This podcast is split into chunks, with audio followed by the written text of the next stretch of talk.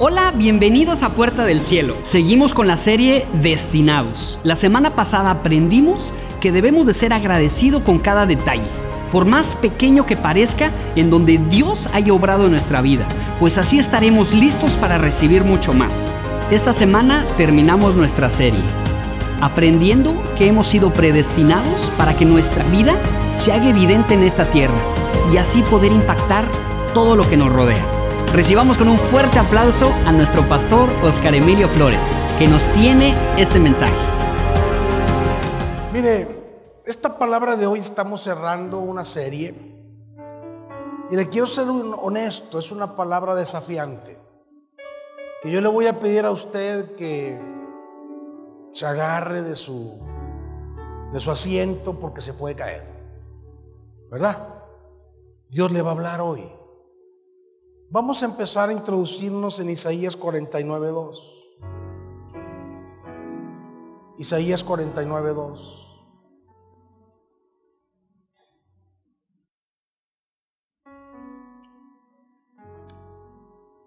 Dice, y puso mi boca como espada aguda. Me cubrió con las sombras de su mano. Y me puso por saeta bruñida. Me guardó en su aljaba.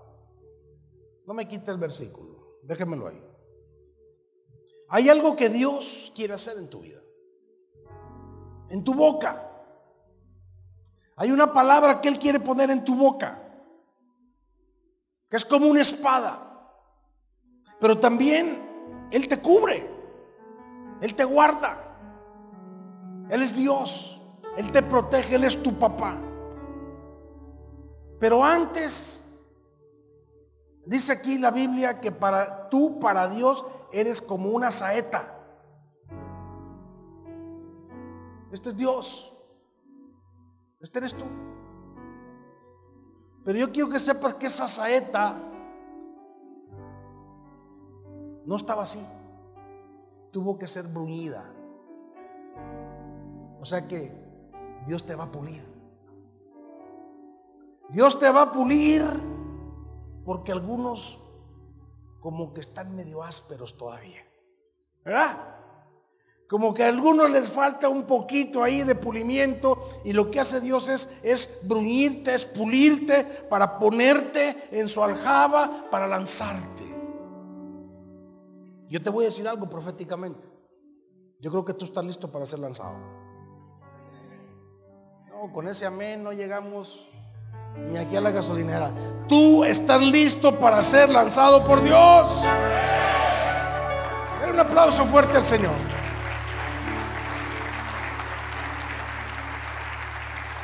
Pero, voltea al que está a tu lado y dile, hoy te toca una bruñidita. Así es que dispóngase, por favor. En Efesios capítulo 2, verso 10, dice, Efesios capítulo 2, verso 10 dice, porque somos hechura suya, creados en Cristo Jesús, para buenas obras, las cuales Dios preparó de antemano para que anduviésemos en ellas. Repita conmigo buenas obras. Tú has sido predestinado.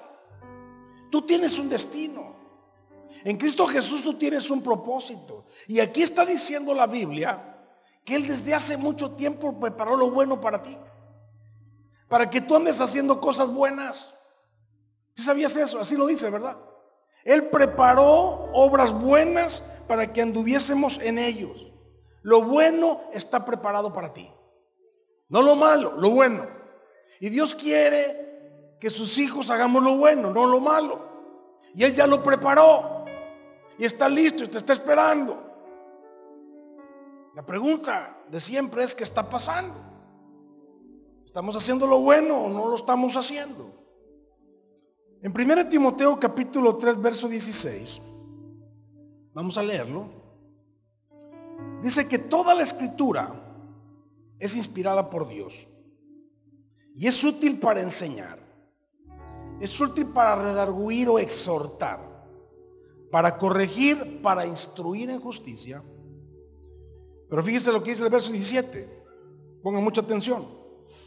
A fin de que el hombre de Dios y la mujer de Dios sea perfecto. Repita conmigo perfecto. Y después dice enteramente preparado. ¿Para qué? Enteramente preparado para toda buena obra. Dios te tiene que preparar. Él ya preparó las buenas obras. Él ya preparó las cosas buenas. Las cosas buenas te están esperando. Pero aún necesitamos ser preparados. Aún necesitamos ser bruñidos. Y eso se hace con con la palabra. Eso es lo que está diciendo aquí, que la clave es la palabra. La palabra de Dios es la que te prepara. La palabra de Dios es la que te pule. La palabra de Dios es la que te enseña, la que te instruye, la que te corrige, la que te hace perfecto. ¿Está claro esto? Repita conmigo la palabra de Dios. ¿Por qué crees tú que Dios preparó buenas obras? ¿Por qué crees tú que Dios te quiere preparar? Te quiere pulir. Porque hay un problema. Hay un problema serio. Muy, muy serio. Y que el apóstol Pablo se lo advierte a Timoteo. En la segunda carta de Timoteo, en el capítulo 3, en el verso 1. Repita conmigo, yo soy destinado Repita conmigo, yo soy una saeta en las manos de Dios. Le dice Pablo a Timoteo, quiero que sepas, Timoteo, esto, que en los postreros días vendrán tiempos peligrosos, porque habrá hombres amadores de sí mismos, avaros, vanagloriosos, soberbios, blasfemos desobedientes de los padres, ingratos, impíos. Verso 3, sin afecto natural, implacables, calumniadores, intemperantes, crueles, aborrecedores de lo bueno, traidores, impetuosos, infatuados, amadores de los deleites más que de Dios. Fíjese lo que dice el verso 5. Esto está. Que tendrán apariencia de piedad.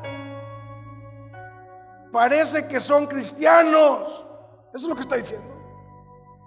Aparentan. Se ven muy bien. Engañan bien. Se camuflean bien.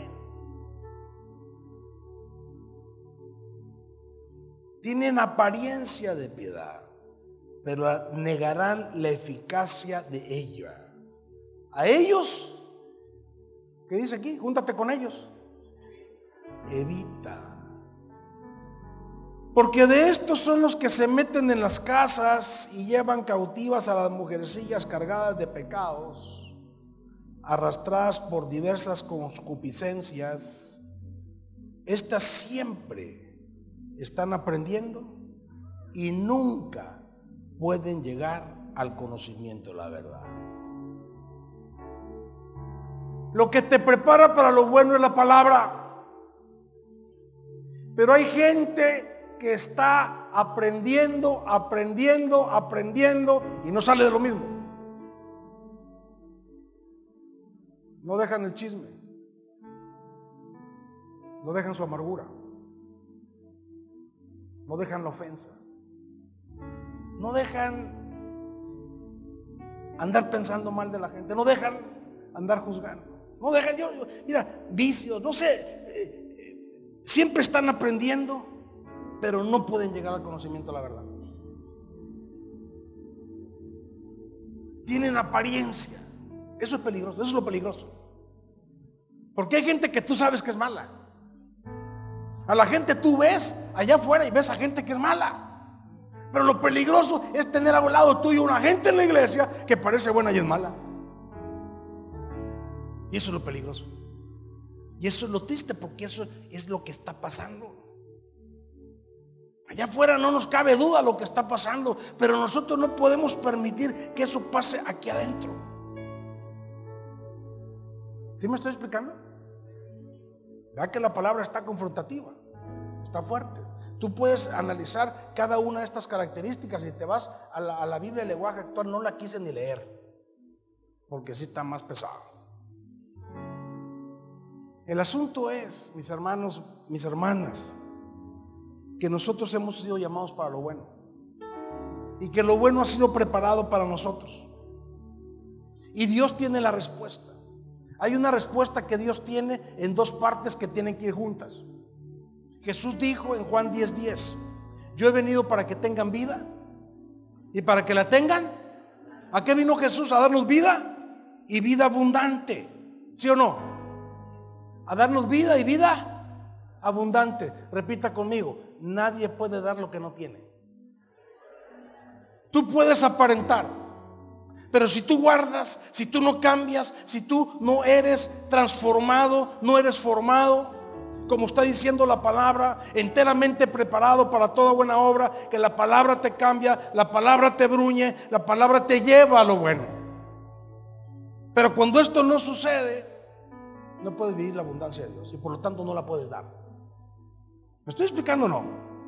En Lucas capítulo 4, verso 18. Si es 4, 18. ¿Sí, verdad? El Señor dijo, el Espíritu del Señor. ¿Sí, verdad? ¿Es 4, 18, sí? El Espíritu del Señor está sobre mí.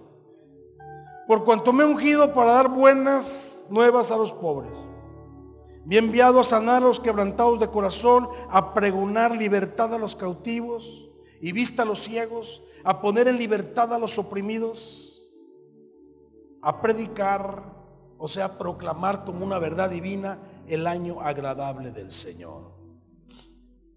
Jesús vino a establecer el año agradable de Él. Cuando Jesús vino aquí, lo que Él vino a hacer es abrir un nuevo tiempo. El año agradable es el año del perdón. El año agradable es el año de la libertad. El año agradable es el tiempo en el que tú puedes ser sanado. Dice vista a los ciegos. Dice libertad a los oprimidos. Dice salud a los enfermos. Eso es lo que dice o no. Eso es lo que Jesús vino a establecer. El año agradable. Y ese año agradable se inaugura con Cristo y termina cuando Cristo viene otra vez. Venido a darte vida y vida en abundante. He venido a darte el año agradable lo bueno. Eso es lo que vino a hacer Jesús. Y dice Juan 1, 16. Porque de su plenitud tomamos todos gracias sobre gas. Año agradable, bendición, sanidad, libertad. Él vino a darte de su plenitud él vino a darte de su vida abundante. Suena bonito esto. Suena padre. ¿Cuántos lo quieren vivir? Fíjate lo que te estoy diciendo. Te estoy contextualizando a dónde vamos a llegar. En, Colosenses capítulo 1, verso 19. Dice, por cuanto agradó al Padre que en Jesucristo habitase toda la plenitud. Repita conmigo toda la plenitud. Otra vez, toda la plenitud. Y por medio de Él, o sea, por medio de Jesús, reconciliar consigo todas las cosas. Diga conmigo todas las cosas. Las que están en la tierra como las que están en los cielos, haciendo la paz mediante la sangre de su cruz. Verso 21. Y a vosotros, o sea, nos está hablando a nosotros. Diga, y a nosotros. Fíjese lo que dice que eras extraño en otro tiempo y eras enemigo en tu mente, haciendo obras malas, os ha reconciliado. Repita conmigo reconciliación. Fíjate lo que está pasando. Tú y yo necesitamos la palabra, porque la palabra transforma la mente. El problema es que los cristianos no nos dejamos transformar la mente por la palabra. Porque Él viene y Él nos dice que Él vino a hacernos amigos en vez de enemigos en la mente. Él viene a traer la reconciliación. ¿Para qué? Para que no hagamos cosas malas. Para que hagamos cosas buenas. Repita conmigo cosas buenas. Pero fíjate, nos vamos hasta el verso 28, ahí mismo, 1 Colosenses 1, 28. A quien anunciamos, amonestando a todo hombre y enseñando a todo hombre en toda sabiduría, a fin de presentar perfecto en Cristo Jesús a todo hombre. Póngame atención. Escúcheme bien, no lo quiero confundir, quiero, quiero que quede claro este punto. Tú y yo podemos tomar de la plenitud de Dios. ¿Así dice o no dice así? De su plenitud tomamos todos por la fe en Jesús. Entonces, lo número uno es que podemos tomar de la plenitud de Dios. La plenitud de Dios, según Colosenses, es para reconciliación. En Jesús habitaba toda la plenitud y Él vino a qué? A reconciliarnos. Entonces, plenitud lleva a reconciliación. ¿Y cuál es el propósito de la plenitud? ¿Cuál es el propósito de la, reconciliación?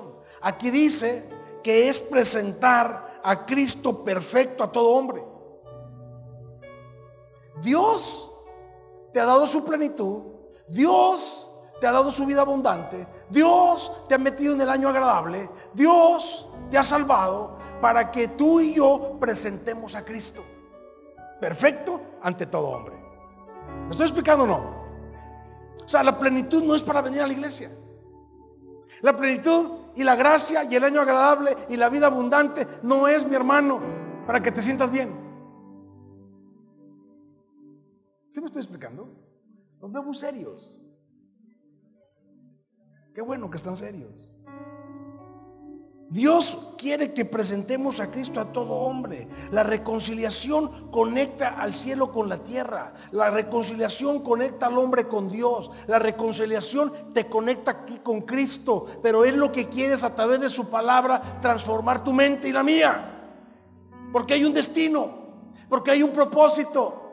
Porque hay cosas buenas que Él ha preparado para que tú vivas. Eso es lo que estoy hablando hoy. El hombre solo puede estar perfecto porque Dios está en él. ¿Sí o no? Y esto solamente puede suceder después de la cruz, no antes de la cruz. Porque Dios mandó a su Hijo a morir por nosotros y esto es lo que Cristo vino a hacer cuando Él en Juan capítulo 19, verso 30 dijo, consumado es. Cuando Él estaba en la cruz, una de sus últimas palabras fue esa, consumado es. Y cuando él dijo consumado es, lo que él estaba diciendo,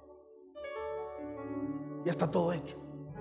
Ya no hay nada más que hacer. Ya se, ya, eh, ya, o sea, Dios hizo lo que tenía que hacer. Va a haber hombres como los que te acabo de escribir. Va a haber una sociedad mala. Va a haber muchos problemas que están afectando a las familias, que están afectando a las personas. Pero Jesús dijo, consumado es. Él ya trajo el año agradable. Él ya trajo la vida abundante.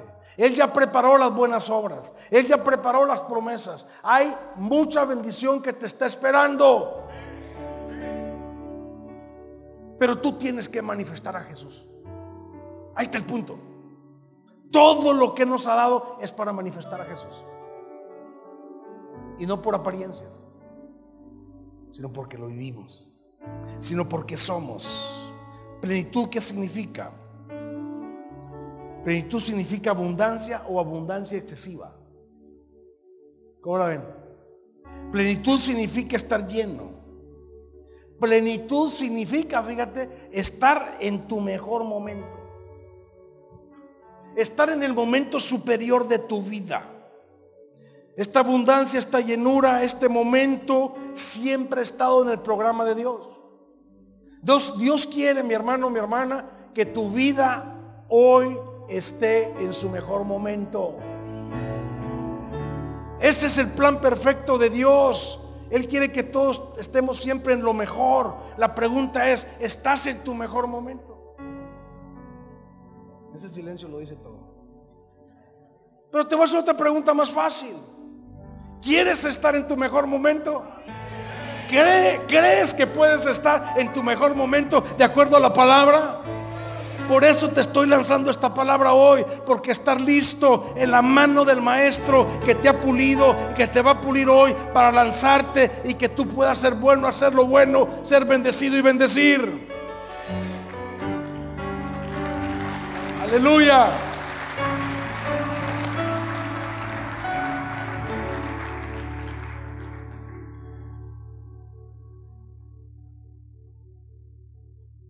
Conocemos a veces la palabra, venimos a las iglesias, pero terminamos haciendo las cosas contrarias a lo que enseña la Biblia.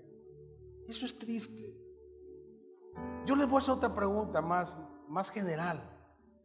Dios nos quiere confrontar a nosotros en su palabra. ¿Por qué nos quiere cambiar a nosotros? Si Él te cambia a ti, Él cambia a tu familia.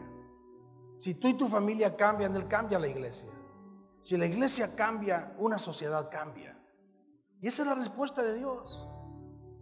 Pero la pregunta que yo me hago hoy es, ¿está el cristianismo en plenitud? Esa es la pregunta que yo me hago. ¿Están los cristianos viviendo esto que yo te estoy diciendo? La respuesta es sencilla, no. La respuesta es no. ¿Y sabes por qué, mi hermano? Porque todo lo que está pasando allá afuera es responsabilidad de la iglesia.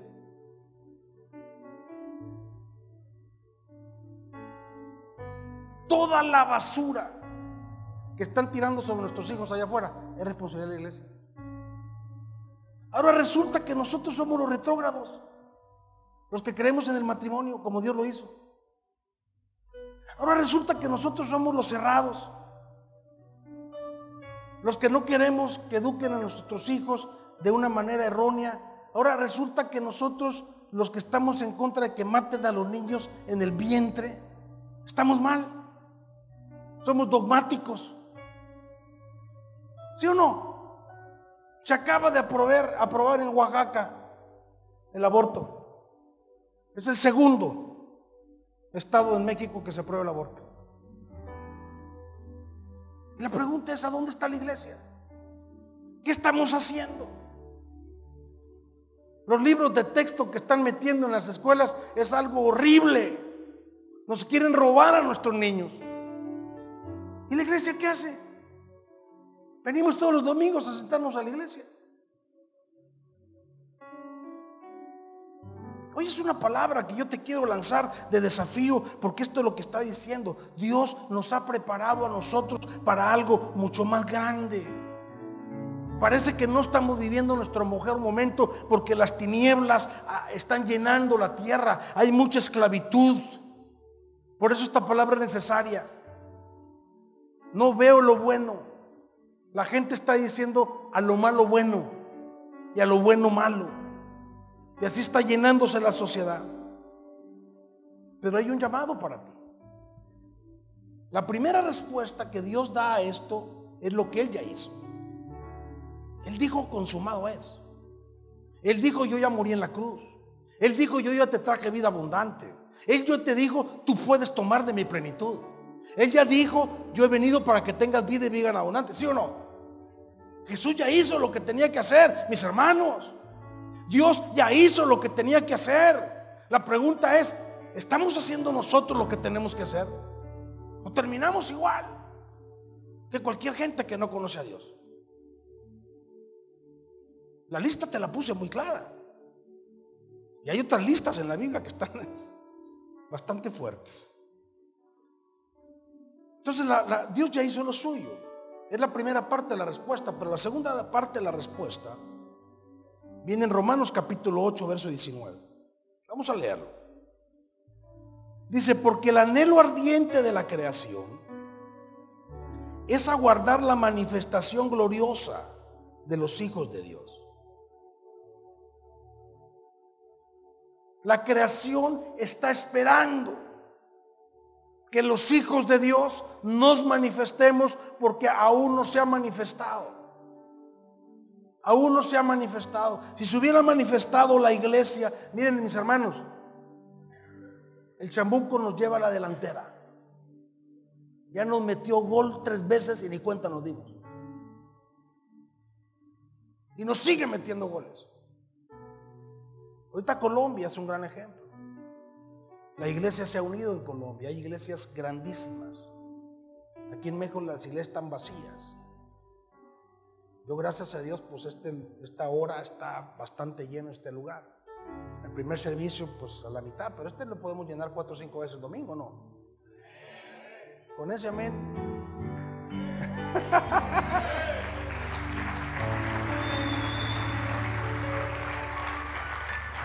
Miren, Colombia no han podido pasar las leyes porque toda la iglesia se unió y salió a las calles.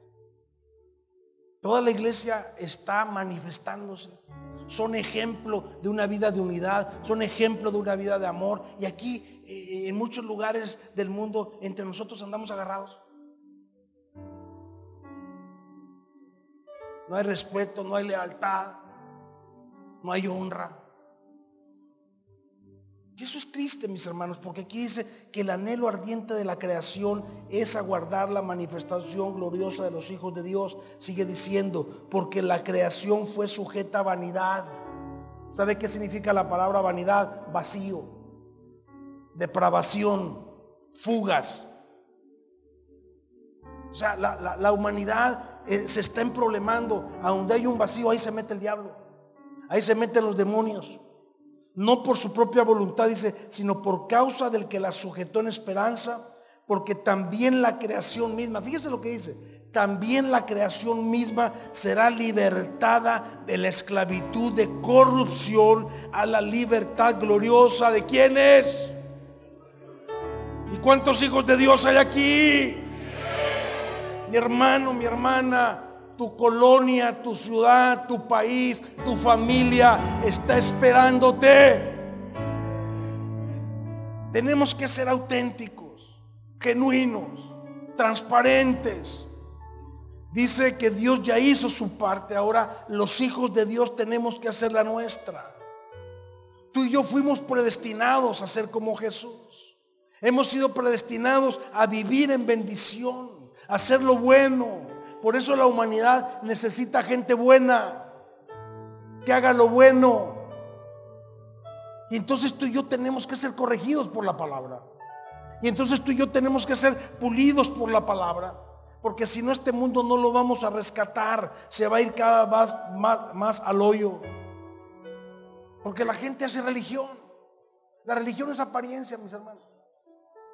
La religión es mala. La religión son costumbres, la religión no es libertad gloriosa, la, religión es esclavitud. La religión somete a reglas de hombres corruptos, de entendimiento corrupto, que manipulan, que no viven la plenitud, sino viven el temor, cosas de hombres, que a veces hasta el diablo está ahí atrás. La religión no se mueve en revelación del Espíritu, se mueve en letra que mata. Estoy hablando cosas serias, ¿verdad? Cuando tú y yo no estamos en nuestro llamado, haciendo las cosas que a Dios le agradan, como a Dios le agrada. Cuando ti, para ti es más importante tus deleites, porque lo leí, ¿verdad? Que las cosas de Dios, tú estás viviendo religión. Tú estás viviendo religión. Tú no estás viviendo una libertad gloriosa que te apasiona. Que desde que tú te levantas, mi hermano, mi hermana, tú estás bendiciendo a tu esposo, tú estás bendiciendo a tu mujer, tú estás bendiciendo a tus hijos, tú estás buscando la oportunidad de, de manifestar a Cristo perfecto. Él ya lo hizo todo, pero la gente no va a ver a Cristo si no lo ve en ti. Porque este es el llamado de la iglesia. Dice la manifestación gloriosa de los hijos de Dios. Jesús ya se manifestó. Él ya hizo lo que tenía que hacer. Los recursos ya están completamente disponibles. Los hijos de Dios somos los que no estamos viviendo la vida abundante. Son los que no hemos querido cambiar nuestro carácter. No vivimos la plenitud de Cristo. No vivimos el año agradable del Señor porque falta revelación. Nos comemos lo que cualquiera dice. hay desconocimiento, hay temor. Y muchos, desgraciadamente, se convierten en piedra de tropiezo para otros. Porque empiezan a hacer cosas que nada tienen que ver con la Biblia. Y nada nos vas a la Biblia y te llega la luz. Ay, papacito. Ay, Diosito mío. Eso es lo que yo le digo. Mire, yo le digo a usted y le digo a cualquiera. Cuando usted tenga una duda de algo, cuando usted vea que alguien hace algo, aunque, aunque usted lo ame, aunque sea su papá, si es contrario a la Biblia, está equivocado. Mire, yo a mis padres los he amado y los he honrado toda mi vida. Pero mi padre estaba equivocado. Y yo lo armé y lo honré. Y él me dijo, hijo, él, él terminó sus días creo que se fue con el Señor, pero él me decía, mira hijo, eh, la verdad te lo voy a decir, mira, yo no puedo reconocer a esta edad que estoy equivocado. Así me decían. no lo puedo reconocer. Y hay gente que así está. Y eso daña tanto, mis hermanos. Y eso no permite que la libertad del Señor se manifiesta. Pero tú y yo debo de saber que la Biblia enseña que cuando tú tienes a Cristo, tú puedes beber de la plenitud de Dios. Tú puedes recibir la revelación del cielo, pero tú tienes que buscarlo a Él. Un pastor no te va a cambiar, una iglesia no te va a cambiar. Yo también soy pecador, yo también me equivoco, yo también fallo. No me veas a mí. Escucha lo que yo te predico. Si yo no sigo a Cristo, así decía Pablo. Pablo decía, imítenme a mí como yo imito a Cristo. En otras palabras, si ustedes ven algo en mí que no es de Cristo, no me hagan caso. Porque Cristo es tu Salvador. Él es tu Señor. Él es el que te va a transformar. Él es el que tiene el poder. Él es el que murió en la cruz del Calvario por ti. Él es el único, no hay otro. A Él es el que predicamos. A Él seguimos. Fíjate lo que dice Colosenses 2.10. Mirad que nadie os engañe. No, todos estos textos de la Biblia están lo bueno es que ya estamos en Spotify. ¿Verdad? ¿Cuántos están oyendo Spotify? Ah, qué bendición. Háganlo todos. Mire, pueden ir en el carro y oyendo Spotify la, la prédica del domingo. Eh, hay un apóstol que acabo de conocer que me tiene impactadísimo. Que cuando predica dice, mire, óigala al menos 16 veces.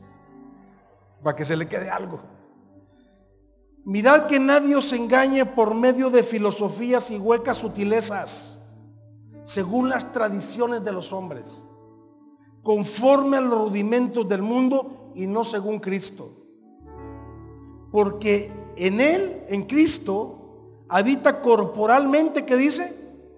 Toda la plenitud de la deidad. Y dice el verso 10, y vosotros estáis completos en Él, que es la cabeza de todo principado y potestad. Mi hermano, mi hermana, si Cristo está en ti, tú estás completo.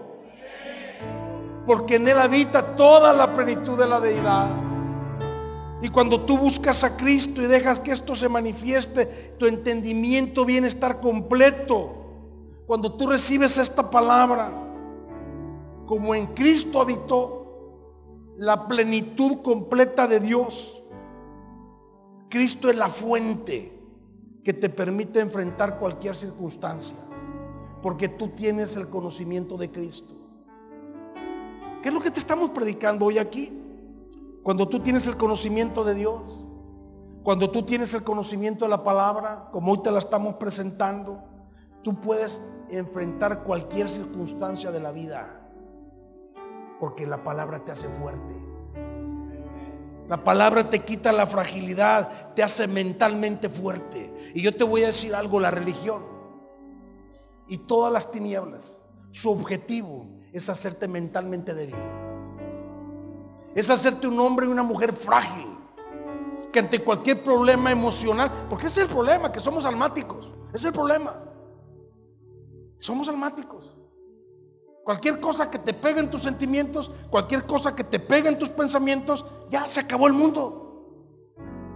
Pero Dios nos ha llamado a vivir en la plenitud de Cristo, o sea, ser gente espiritual, ser gente de fe, Ser gente que aunque te sientas mal, si la Biblia dice eso, eso es.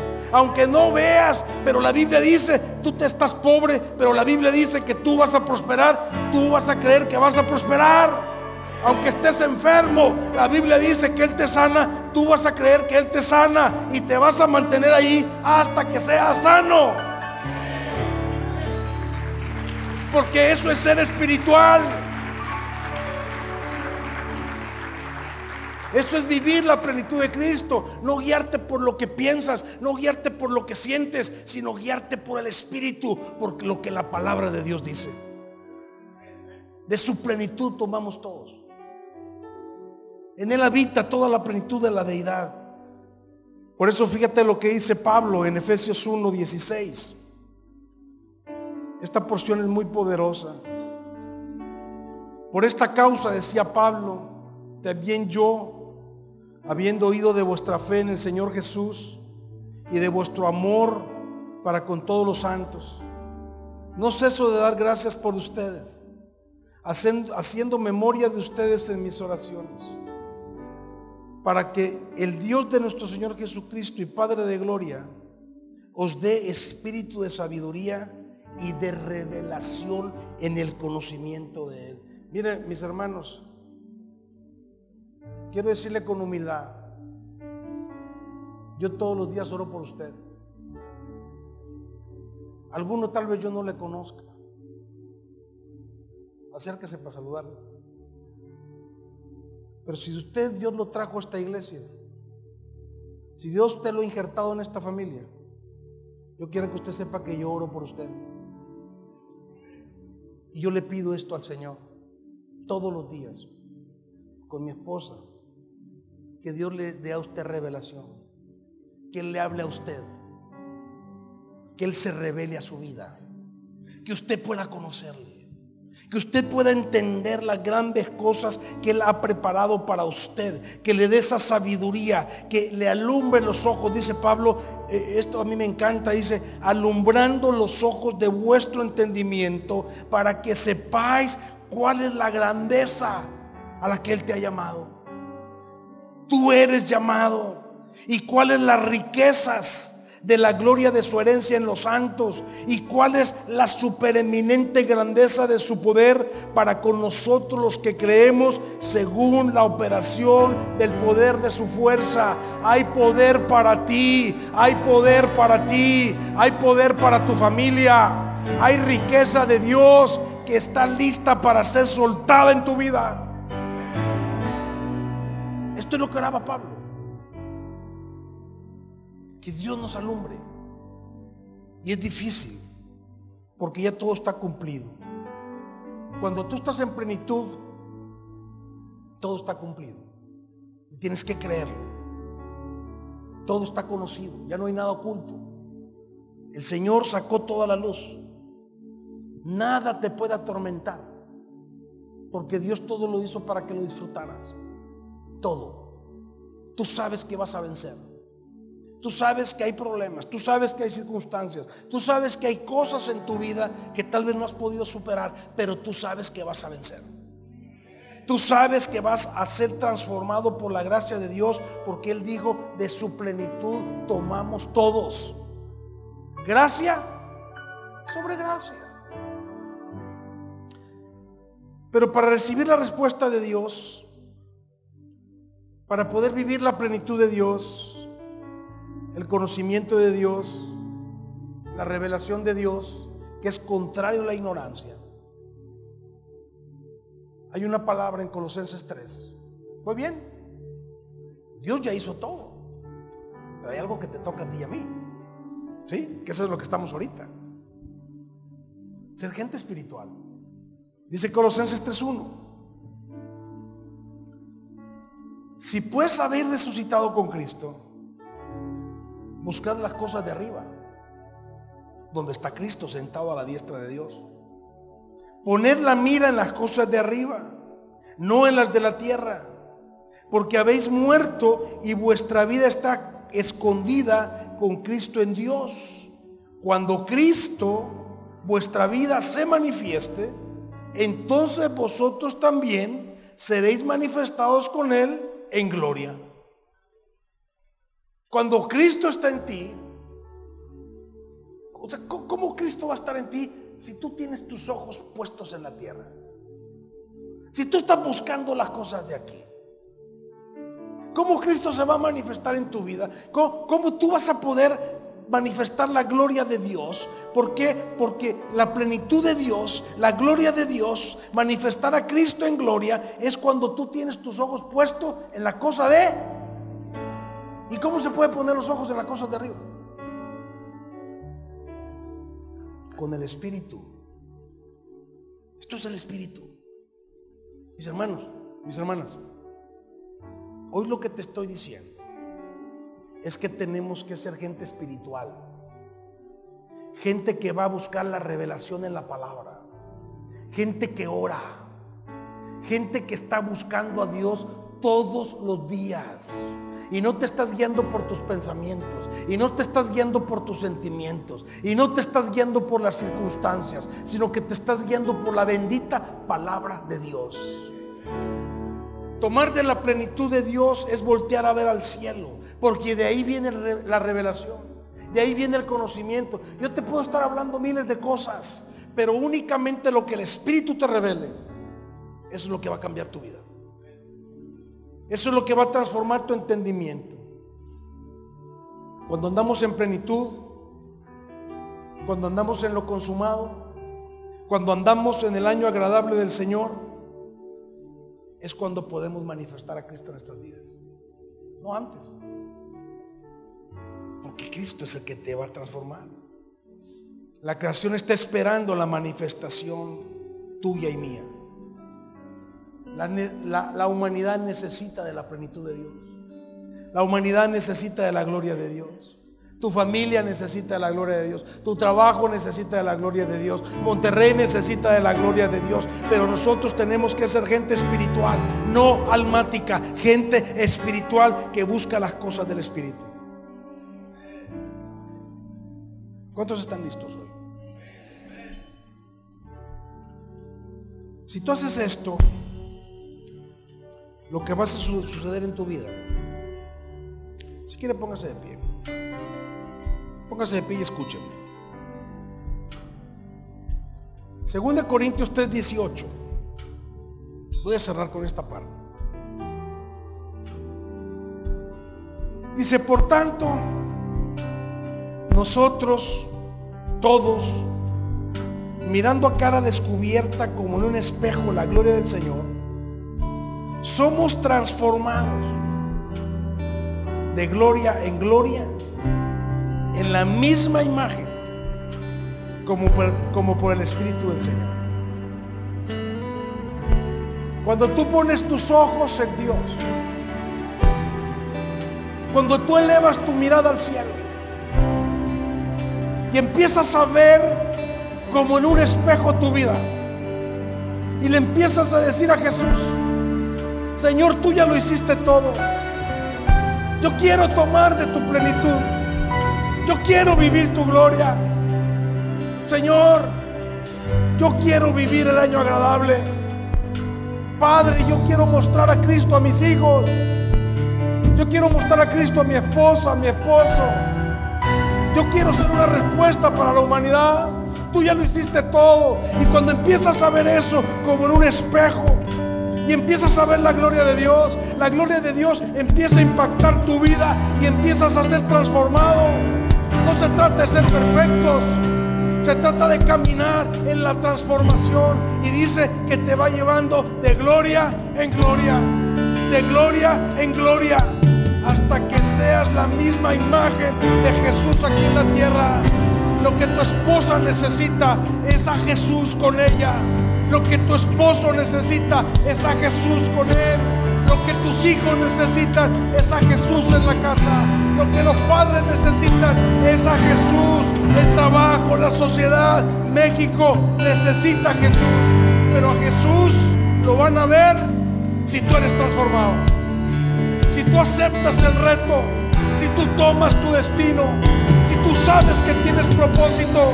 Y el propósito final de la plenitud de Dios es ser perfectos en Cristo, es presentar a Cristo perfecto, es ser testigos de Jesús en la tierra, es ganar, es consolidar, es discipular, es ser un siervo de Dios. Y déjame decirte algo, aunque no lo veas, si tú lo crees, Él está obrando en tu vida, Él está obrando en tu familia, Él está obrando en tu matrimonio, porque Él siempre está obrando, Él siempre está obrando, porque Él es Dios, Él murió por ti y por mí. Él es la respuesta. Gracias por habernos escuchado hasta el final. Te esperamos en nuestro próximo podcast. Síguenos en nuestras redes sociales, Facebook, Twitter e Instagram como arroba puertacielo.